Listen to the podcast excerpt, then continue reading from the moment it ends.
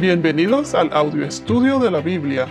A continuación, la lectura de las Escrituras, una breve explicación y los versículos que se relacionan. Génesis capítulo 8, versículo 4. Y en el día 17 del mes séptimo, el arca descansó sobre los montes de Ararat. Aquí veremos que la exactitud en las escrituras no es coincidencia. En cuanto al arca que descansó en las montañas de Ararat, exactamente en el mes séptimo y en el día 17. Podemos ver que en estos versos mencionan fechas específicas. No solo el agua descansó sobre los montes de Ararat el 17 del séptimo mes, pero las aguas siguieron bajando hasta el día primero del décimo mes. Fueron dos meses y medio o diez semanas. Al mencionar estos días específicos, esto indica claramente que este evento pasó realmente y nos demuestra nuevamente que este fue un evento histórico la historia del diluvio. Dios mencionó allí fechas específicas. Esto no es ningún mito. El diluvio pasó, es parte de nuestra historia, y por eso se menciona en la Biblia que específicamente fueron en estas fechas, el 17 del mes séptimo. Hablando del mes séptimo, quiero mencionar que cada uno de los 12 meses del calendario hebreo tiene un significado especial. Se dice que cuando los judíos regresaron de Babilonia a Jerusalén, pusieron diferentes nombres a los 12 meses que conforman el año. Y al mes séptimo lo llamaron Tishrei. No sé si lo estoy pronunciando bien el 10 de Tishrei, Yom Kippur, que se conoce como el Día del Perdón. Es el día de la expiación para purificarse y limpiarse de todos los pecados ante Dios. En inglés es eh, atonement, purification, cleansing, limpieza, purificación. Y este mes de Tishrei tiene más días festivos que cualquier otro mes. El calendario que usamos nosotros, el calendario gregoriano, eh, sería en el mes de septiembre y octubre. Entre estos días festivos se celebra Rosh Hashanah, Yom Kippur, Sukkot, etc. Estos meses están compuestos de 30 días. Y el mes de Tishrei, el séptimo mes, como mencioné antes, ocurre entre septiembre y octubre. Ahora, teniendo todo esto en cuenta, si vamos a Éxodo capítulo 12 versículos 1 y 2, aquí es donde el Señor Yahvé cambió el calendario de Israel, o sea, el calendario hebreo. Él lo cambió. Se los voy a leer. En la tierra de Egipto, el Señor habló a Moisés y a Aarón, y les dijo, este mes será para ustedes el principio de los meses. Será el primer mes del año para ustedes. O sea, lo que era el séptimo mes sería entonces el primer mes. Desde ese día, los hebreos tienen dos calendarios conocidos como el calendario civil y el calendario religioso. O sea, que el 17 del séptimo mes, cuando el arca descansó sobre las montañas de Ararat, y una nueva vida comenzó para Noé y su familia, es exactamente el mismo día que el 17 del primer mes, llamado Nisan, en el calendario religioso. Porque recuerden que Dios cambió el calendario de Israel, el calendario hebreo, y ya el y dijo que el séptimo mes sería el primer mes del calendario religioso. Y como mencioné anteriormente, cada mes tiene su nombre. El mes séptimo es Tishrei y el primer mes es Nissan. N-I-S-A-N. Así como la marca del carro Nissan, pero con una S menos. Entonces, el séptimo mes, Dios lo cambió al primer mes en Éxodos 12, versículos 1 y 2. Pero, ¿cuál es el significado del primer mes de Nisan del calendario religioso? Esto está relacionado con la resurrección, después de el tercer día y la tercera noche, el día en que Jesús se levantó de entre los muertos o resucitó de entre los muertos. Entonces, como les decía, según este calendario antiguo, el arca reposó en la montaña precisamente el mismo día en que Jesús resucitó de la tumba. Sí, eso es correcto. Miles y miles de años antes de la resurrección, Dios hizo que este evento apuntara hacia el evento cumbre de la salvación. Yo no creo que esto sea solo coincidencia, como mencioné antes. Es una obra de Dios, en mi opinión y la opinión de muchos. Así como el juicio terminó el día en que el arca tocó el suelo, así el juicio del el mundo restaurado terminó el mismo día del año en que la tumba no pudo retenerlo, en que Jesús se levantó de entre los muertos. Entonces, en el calendario hebreo religioso, Nisan es el primer mes, o es el mes número uno, que viene siendo entre los meses de marzo y abril. Recuerden que Tishrei es el mes 7 y como dice en Éxodo, este mes será para ustedes el principio de los meses. Será el primer mes del año. Tishrei será el primer mes del año para ustedes. Entonces, ¿a qué punto quiero llegar? ¿Por qué menciono esto? Y que espero que no suene tan complicado. Pero la razón es porque en el mes de Nisan, el primer mes, que es entre marzo y abril, en este mes se celebra la fiesta de los primeros frutos, que también simboliza un nuevo comienzo, una nueva vida. Así como lo que significó para Noé cuando pudieron salir del arca, el comienzo de una nueva vida. La fiesta de los primeros frutos ocurre en el primer domingo después de la fiesta de Pascua o de Passover, como se dice en inglés, el día después del sábado, que es el domingo, y que también es el mismo día en que Jesús se levantó de entre los muertos. Esto se encuentra en Éxodo 23, 16, capítulo 23, versículo 16, y en Éxodo capítulo 34, versículo 22. Les voy a leer el versículo 22. También celebrarás la fiesta de las semanas, es decir, los primeros frutos de la siega del trigo y la fiesta de la cosecha al final de año. ¿Y qué es la fiesta de los primeros frutos? O como se dice en inglés, the first fruits.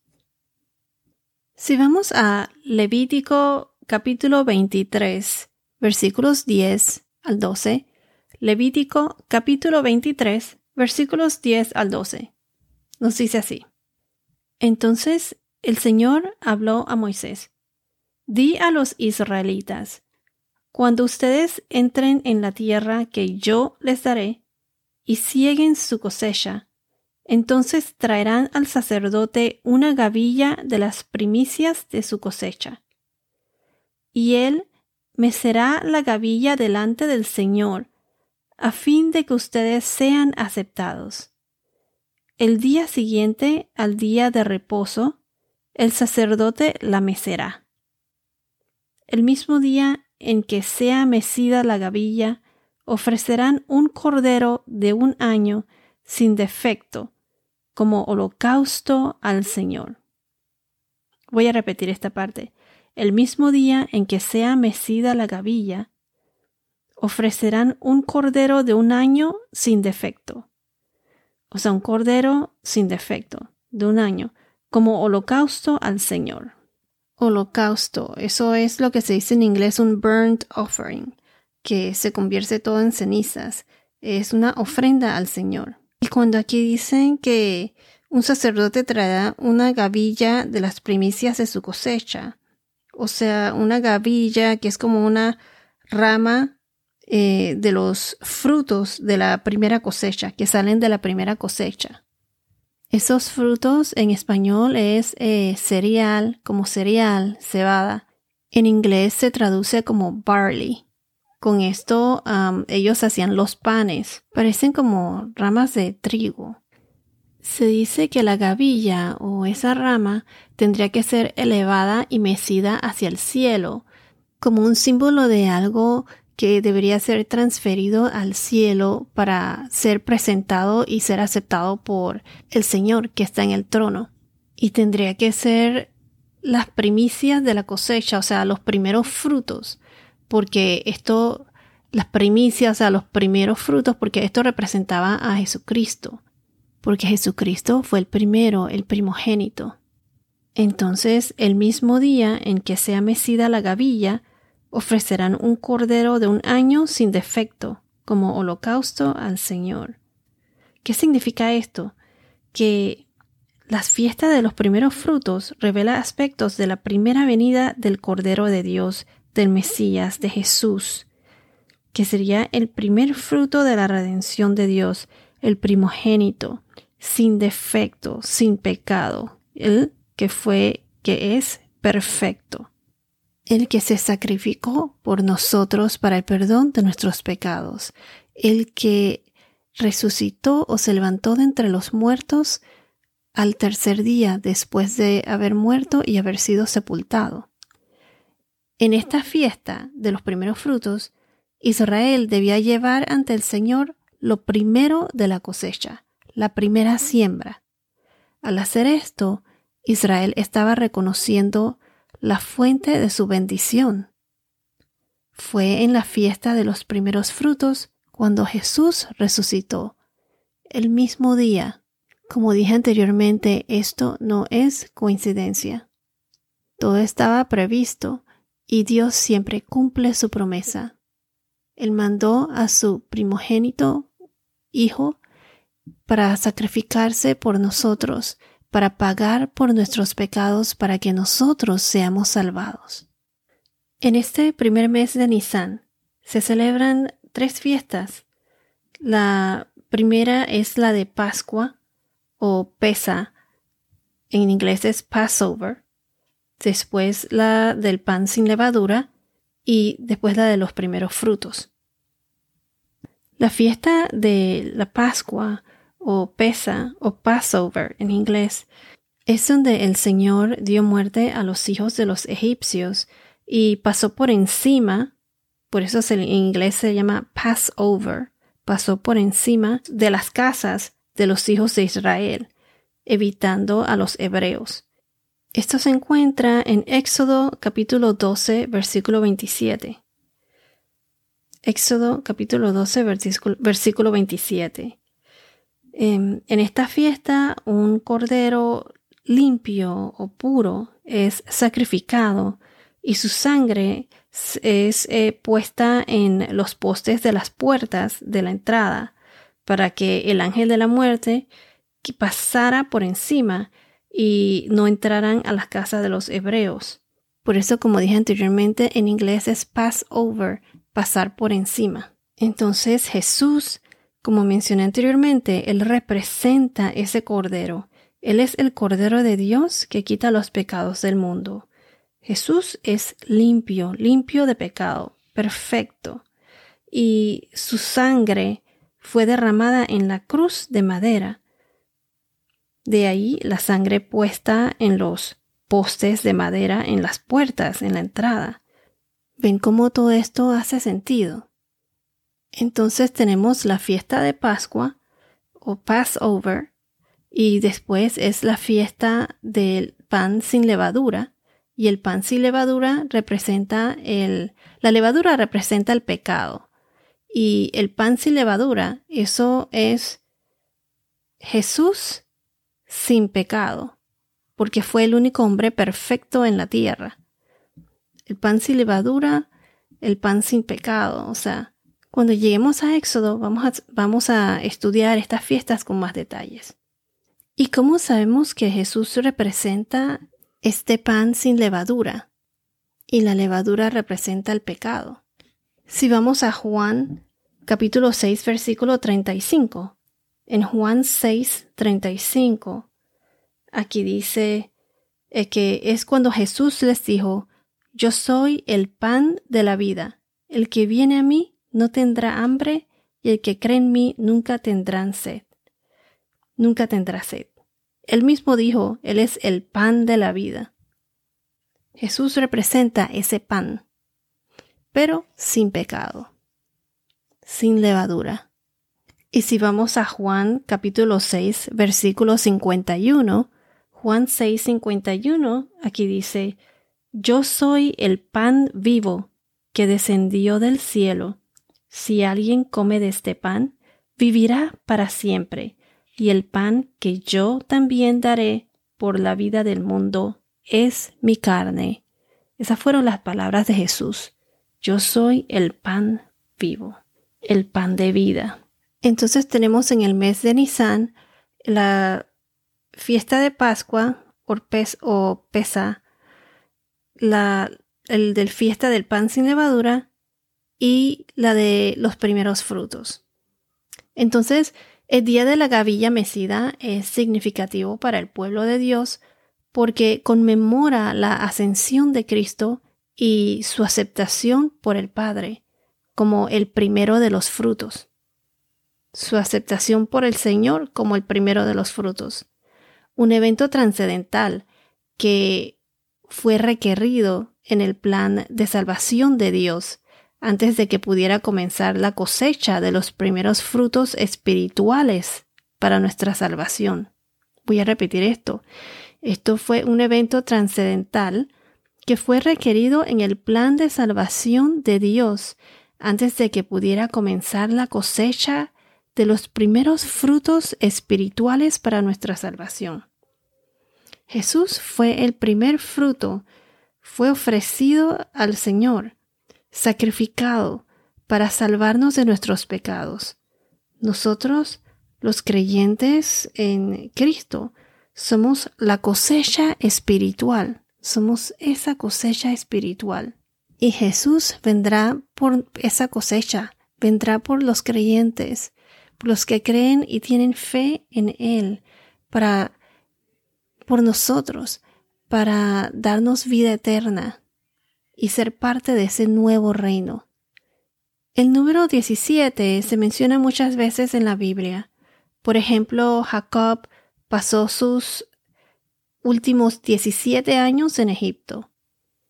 Y en Génesis 47, versículo 28, y en Génesis 37, versículo 2, José, hijo de Jacob, fue vendido eh, como esclavo a los 17 años y fue en el día 17 de Abib, que es el mismo mes Nisan.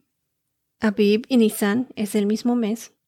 Cuando los israelitas, bajo el mando de Josué, comieron los primeros frutos de la tierra prometida. Esto se encuentra en Josué capítulo 5 versículos 10 al 12. El maná cesó el día 16 y al día siguiente comieron los primeros frutos. Se los voy a leer. Estando los israelitas acampados en Gilgal, celebraron la Pascua en la noche del día 14 del mes en los llanos de Jericó. El día después de la Pascua, ese mismo día, comieron del producto de la tierra panes sin levadura y cereal tostado. El maná cesó el día después que habían comido del producto de la tierra, y los israelitas no tuvieron más maná, sino que comieron del producto de la tierra de Canaán durante aquel año. También vemos que el día 17 de Nisan fue cuando en la historia de Esther, en Esther capítulo 3 versículos 1 a 12, los judíos fueron salvados. Esto está en Esther capítulo 3 versículos 1 al 12. Que había una sentencia de muerte sobre la nación de Israel, porque el enemigo, cuyo nombre era Amán, Amán se llamaba, había convencido al rey de que firmara un decreto para destruir a todos los israelitas. El decreto salió el 13 de Nisan. Luego Esther proclamó un ayuno de tres días en, esto está en Esther capítulo 4 versículo 16, para los días 14, 15 y 16. Entonces, el tercer día, según Esther capítulo 5 versículo 1, en el tercer día, Esther se acercó al rey y se dijo a sí misma, si perezco, perezco. Está en manos de Dios. Entonces para hacer la historia corta, el 17 de Nisan, en vez de ser los judíos destruidos, al que mataron fue al enemigo, a Amán. Y este fue el día en que los judíos fueron salvados. Entonces el arca de Noé atraviesa las aguas y descansa en la tierra por primera vez, trayendo nueva vida a Noé y a su familia, el 17 de Nisan. Vimos entonces cómo Cristo es la garantía de la resurrección. Si vamos a la primera, primera carta de los Corintios, capítulo 15, versículos 22 al 23. Porque así como en Adán todos mueren, también en Cristo todos serán vivificados. Pero cada uno en su debido orden. Cristo, las primicias, refiriéndose aquí a los primeros frutos. Luego los que son de Cristo en su venida. Y yo diría la cosecha, que somos nosotros, los creyentes. Entonces, regresando al versículo 4, el arca se detuvo en las montañas o montes de Ararat. No sabemos específicamente cuál montaña, pero estas montañas se encuentran localizadas en lo que es hoy el área de Turquía e Irán, por Armenia. Allá, allí se estacionó por casi ocho meses antes de que Noé, su familia y los animales bajaron a tierra seca.